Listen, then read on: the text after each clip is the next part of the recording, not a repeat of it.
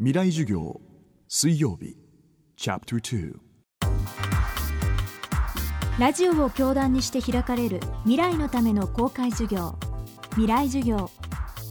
今週講師としてお迎えするのは東京海洋大学非常勤講師海洋ジャーナリストの内田正弘さんです。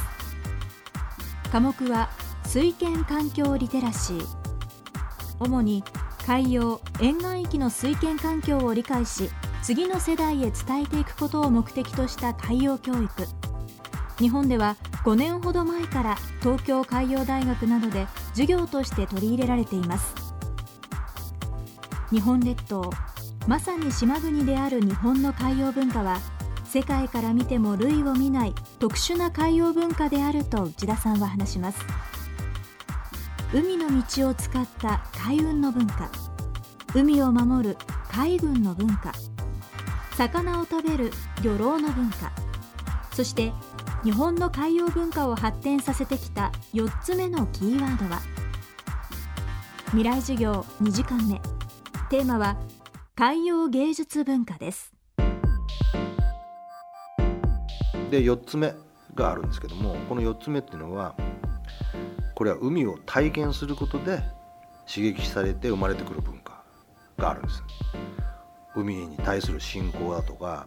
海に関する芸術だとか、まあ、海で遊ぶとか、まあ、海のスポーツとかそういうものがそのいわゆる4番目の枠組みに入るんですけどもこれがだから海と人間との一番ベーシックな部分です。この海の体験から来る文化を海洋芸術文化って最近僕は呼んでるんですけども例えば浮世絵浮世絵江戸時代の浮世絵は非常にこう世界的に高いレベルの芸術だと言われてますけども一番有名なあの葛飾北斎の神奈川沖波浦っていう波の中を向こうに富士山が見えて波の中を細い手漕ぎの船がこう波に乗ってるっていう絵があるんですけどもその絵に描かれてる波の形なんですけども波が崩れている形を葛飾北斎は描いてるんですけども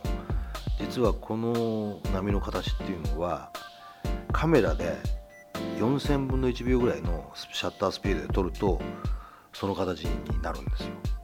で言われてるのは北斎は20年ぐらい波を見続けてその瞬間を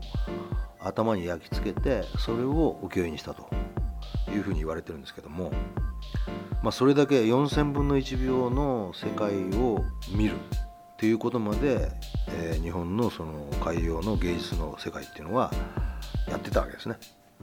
まあ、そこが、まあ、ある意味その日本の海洋文化の非常にそのベーシックなっていうかその土台になってる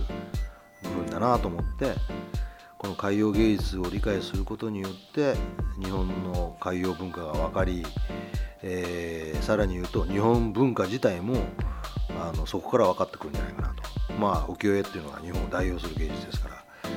えー、その部分が特に戦後日本は忘れてきたんじゃないかと、まあ、そういう意味で海から見る海からの視点で見るっていうことを、まあ、飼育薬を学生たちに教えることで学生たちがそこに気づきそこから海洋リテラシー学の世界に入っていけるように、えー、実習をやってるわけですね。本の得意な水権環境により発展してきた日本の海洋文化。海運海軍漁労。そして4つ目は浮世絵に代表される芸術が日本の海洋文化を支えてきたんです。東京海洋大学で水権環境リテラシーの講師を務める内田正弘さん。シーカヤックによる実践体験を通してこうした海洋芸術文化を今に伝えています。